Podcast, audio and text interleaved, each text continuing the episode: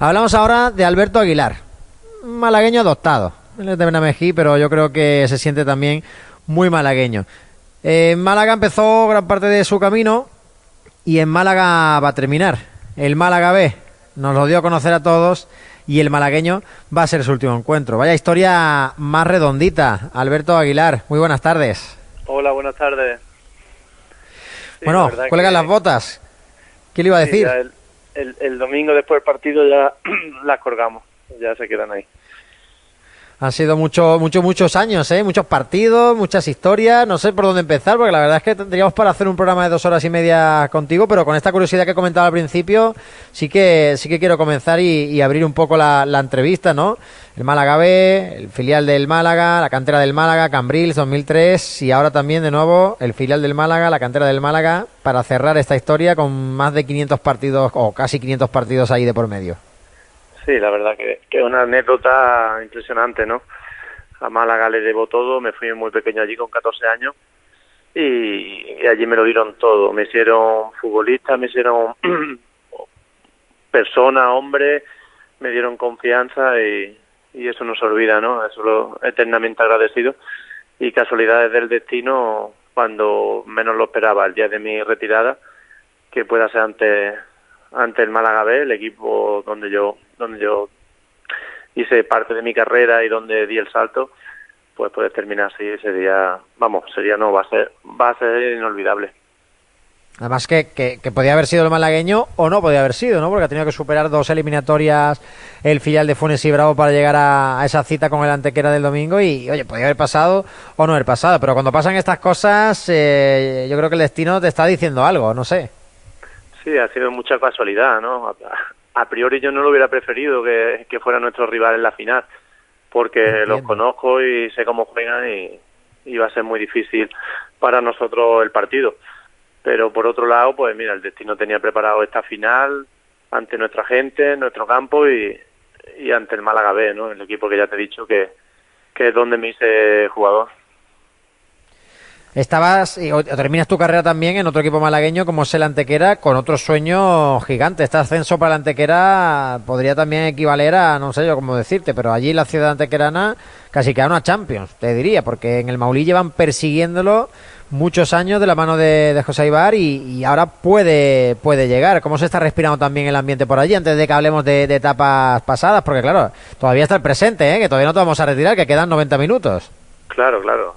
Yo voy a disfrutar lo primero del entrenamiento de esta tarde, que, que ya le tiene un poco de, añoranza porque hemos descansado dos días y, estoy como loco por entrenar, porque ya son mis últimos días de entrenamiento y de futbolista, pero hay que disfrutarlo hasta el último momento. Y sí, en Antequera, pues un, club muy humilde, un pueblo que lleva volcado en este proyecto ya bastantes años y para que veamos la dificultad de la categoría del fútbol humilde que nos ha conseguido y bueno, el domingo tenemos una oportunidad mágica porque el formato este pues te da la opción de que sea una final y ante nuestro público en el Maulí pues sería sería un ascenso soñado. ¿Qué te hace, Alberto, eh, poner punto y final en esa temporada 2021? Bueno, lo, primero que, que ya, ya tengo una edad, ¿no? Ya voy a cumplir 37 años, ya no está uno como, como quisiera y, y bueno, hay que dar un paso al lado, dejar a los jóvenes que, que sigan avanzando y, y sobre todo, bueno, pues yo me he tirado muchos años a nivel profesional en la élite, entrenas por la mañana, buenas instalaciones, demás, pues ya está en tercera división, pues cambia todo, ¿no? Entrenamientos por la tarde, es mucho más difícil, llegan muy tarde ya a casa por las noches, los niños ya duermen, no es tan fácil como la gente piensa. Entonces... Te estás perdiendo cosas, ¿no? Que no querría perderte. Claro, claro. Así que era el momento y lo había pensado mucho antes. Pero bueno, el fútbol me ha enseñado y el deporte que hay que, que hay que comprometerse hasta el final, llegar hasta el minuto 95 y, y por eso no tiré la toalla antes, porque hubo momentos que dije, mira, lo dejo ya y ya está bien. Pero me comprometí con el antequera, con el presidente, con el entrenador, con mis compañeros y, y tenía que dar callo hasta el final bueno, pues el destino ha querido que, que el final sea, sea este, una final. Esperemos que sea consiguiendo el ascenso. A ver si. Bueno, nos gustaría aquí en Radio Marca Málaga que subiesen los dos equipos. Por desgracia va a ser imposible, pero también nos alegramos mucho de que por lo menos va a haber un, vaya a haber un equipo malagueño más acompañando, ¿no? Ahí, por ejemplo, al Vélez en esa, en esa segunda federativa. Cogemos un poco el túnel del tiempo, Alberto. Y, nos vamos ahí a, a 2003, ¿no? A, a, Cambrils y aquella copa en la que fuiste campeón con el Málaga de toda España. Un Málaga que, bueno, que luego dio el salto fuerte en cantera. Ahora hablaremos también de, de aquella etapa con, con Antonio Tapia, que, que, yo creo que ha sido la mejor que viviste aquí en, el Málaga Club de Fútbol. Pero qué recuerdos te viene, porque se ha hecho mayor de edad, como decimos, esa copa de, de juveniles. Se cumplían 18 años este curso 2021 mis recuerdos de, de mi etapa en el Málaga son todos que escucho algo de cadete, juvenil y eso es que te viene una sonrisa porque disfruté tanto y, y aprendí tanto allí. Y ese año quizás fue el año cumbre porque fue la llegada de Antonio Tapia al filial, él, ya empezaba a contar con juveniles, luego en el División de Honor pues teníamos grandísimo equipo, las cosas salieron bien y se consiguió con, con, el, con perdón, con, la consecución de la Copa de Campeones, pero también ese mismo año fue el ascenso de Segunda B a Segunda, varios juveniles pudimos debutar en Primera División, en el equipo Joaquín Peiró, y la verdad que ese año fue tremendo, fue tremendo. Luego ya estuve dos años en Segunda División, primero con Tapia y el segundo Tapia y, y José María Vaquero, que fue mi, mi año donde ya maduré y, y donde salieron las cosas mejor. Y bueno, se me presentó la oportunidad de, de ir a un club de primera división como integrante pleno de la primera plantilla de Getafe y tuve que cambiar de destino. Sí, señor, ahí te perdimos un poco la pista, pero nunca olvidaremos aquellos años en el, en el Atlético malagueño de aquella época, Málaga B, porque por aquel entonces se llamaba Málaga B, de la mano de Tapia, jugando en segunda división.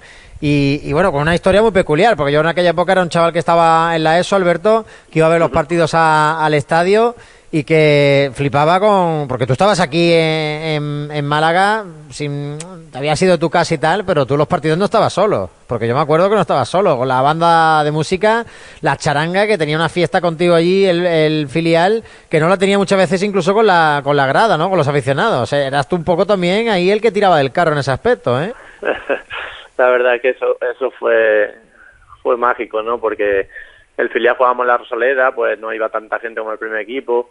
Y de aquí del pueblo pues surgió la idea de, amigos y demás. Un día un autobús se presentaron allí, armaron tanto jaleo y se dio también la cosa que, que el club a partir de ese día decidió invitarlo a todos los partidos. Y ellos, ellos encantados, ¿no? Ellos montaban su propia fiesta, nos animaban y la verdad que, que la gente va por aquí por el pueblo y, y aún lo recuerda, ¿no? Incluso allí en Málaga muchas veces me encuentro a gente y me dice, oye, me acuerdo de la banda aquella que venía. Hombre, eso es mítico, vamos, yo creo que es historia de, del malaguismo. Sí, sí, sí, la verdad que fueron momentos muy bonitos como también lo fue aquella etapa, ¿no? Porque estar en segunda división en un filial ah, era casi un privilegio que solo habían podido tener equipos como el Real Madrid, el Barcelona, el Atlético Madrid, el Atlético de Bilbao, en fin, eh, clubes buques insignia, ¿no? Del fútbol español y que de repente durante un tiempo, además, como única representación filial en segunda, se colase el Málaga y qué equipazo teníamos, ¿eh, Alberto? Sí, ver, fue eh, eh, años antes en el Málaga B yo recuerdo que había un grandísimo equipo con los Calatayú, Abel, Mario, Manolo Gaspar, Juan Manacho, Juan Rodríguez. Eso era tremendo ese equipo y Juan en tercera. Y luego conseguimos el ascenso vía de los despachos en, a segunda B y el siguiente año en segunda B pues se consiguió directamente a segunda. Luego llegar a segunda, una categoría tan complicada. Lo que pasa que también había un entrador que era tremendo, que era Antonio Tapia y, y ese filial, el del primer año fue bueno, el del segundo costó incluso menos mantenerse y yo ya abandoné y, y al año siguiente sí descendieron, pero esos dos años que yo pude estar ahí en el, en el filial, eso era disfrutar cada domingo, cada día. Sí, señor. Eh, te seguimos la pista por, por, España, en tu periplo en, Primera División, con el, con el Getafe, sobre todo las dos primeras temporadas, donde tuviste algo más de, importancia. Luego regresaste a segunda con el Granada 74, precisamente entrenado, si no recuerdo mal, por el por el Mister, ¿no? Por Antonio por Antonio Tapia. y luego Albacete, Córdoba, pero en un momento que también te perdimos un poco la pista porque te fuiste a, recorrer el mundo. Sí, así fue, ¿no? Ya después de Ponferrada ya había jugado 10 temporadas en, en segunda división, más los años que había estado en primera. Y bueno, ese verano decidí esperar un poco a ver lo que lo que salía porque quedé libre de la Ponferradina. Y tanto mi mujer como yo creíamos que era el momento oportuno para vivir una experiencia en el extranjero. Y nos surgió la posibilidad de ir a Australia, a la ciudad de Sydney a jugar y no nos lo pensamos. Fue, fue una maravilla, fue un año apasionante y de ahí ya pasamos a Chipre. ¿Y cómo es el fútbol en esos países? En Australia, en Australia la verdad que es que se vive el deporte de una manera que por mucho que te lo explique no no no lo entendería porque hay que vivirlo allí en la educación en cualquier partido campo lleno el respeto el sentirte importante eh, Australia es un país de maravilla eh. solo te puedo hablar cosas buenas de allí mm. Y Chipre, bueno, eh, un poco más tradición futbolística, ¿no? Eh, del viejo continente. ¿Algún, alguna, ¿Algún capítulo con, con, España de por medio? Recuerdo que, Chipre es la selección que se carga a Javier Clemente, ¿no? en el banquillo de la selección española y lo tenemos todos ahí un poco cuando hablamos de Chipre, nos, nos acordamos de aquel evento, pero allí más, más parecido aquí, entiendo. Chipre es un país más pasional, ¿no? Es un estilo Grecia, más un estilo así mediterráneo, donde los aficionados son más pasionales, donde si gana eres un dios, si pierdes problemas. Y es diferente. Es, de un extremo a otro. Pero bueno, también fue un año pues. muy, positivo, me sirvió de experiencia y la verdad que, que volvería. Luego regresaste un añito más eh, a España. sí, señor. Y ya desde entonces periplo en, en Antequera. Imagino que en todos los lados has aprendido mucho. ¿Qué, te deja, ¿Qué te deja el fútbol por dentro, Alberto? Porque va a ser difícil, ¿no? Yo sé que vas a seguir ligado, ¿no? Al mundo de, del fútbol, ahora hablaremos también de eso. Pero no sé, es que cuando son tantos años y tantas historias, eh, imagino que el fútbol es todo para ti. Es difícil, sí. ya te digo, esta semana pues estoy un poco nervioso por eso, por decir yo, ya eh, el lunes que viene ya no voy a entrenar, ya no. Pero bueno, hay que hay que ir dando pasos y, la verdad que yo con el fútbol me quedo sobre todo con, con la gente que he conocido, con la gente que me he encontrado en el camino, que me ha ayudado, tanto compañeros, entrenadores, fisios, médicos. Eh, son muchas experiencias las que vive eh, en, tiempos muy intensos. Y, y bueno, ahora llegará otra etapa, ya cuando pase esto pues nos sentaremos a ver qué pasa y, y ya te digo que han sido años aunque son muchos años, pero se vive de manera muy intensa. ¿Quién te va a acompañar en ese último partido? Pues mi familia, mi hijo, mi mujer, la mayoría de la familia, amigos de aquí del pueblo, ya está todo el mundo sacando entradas y demás.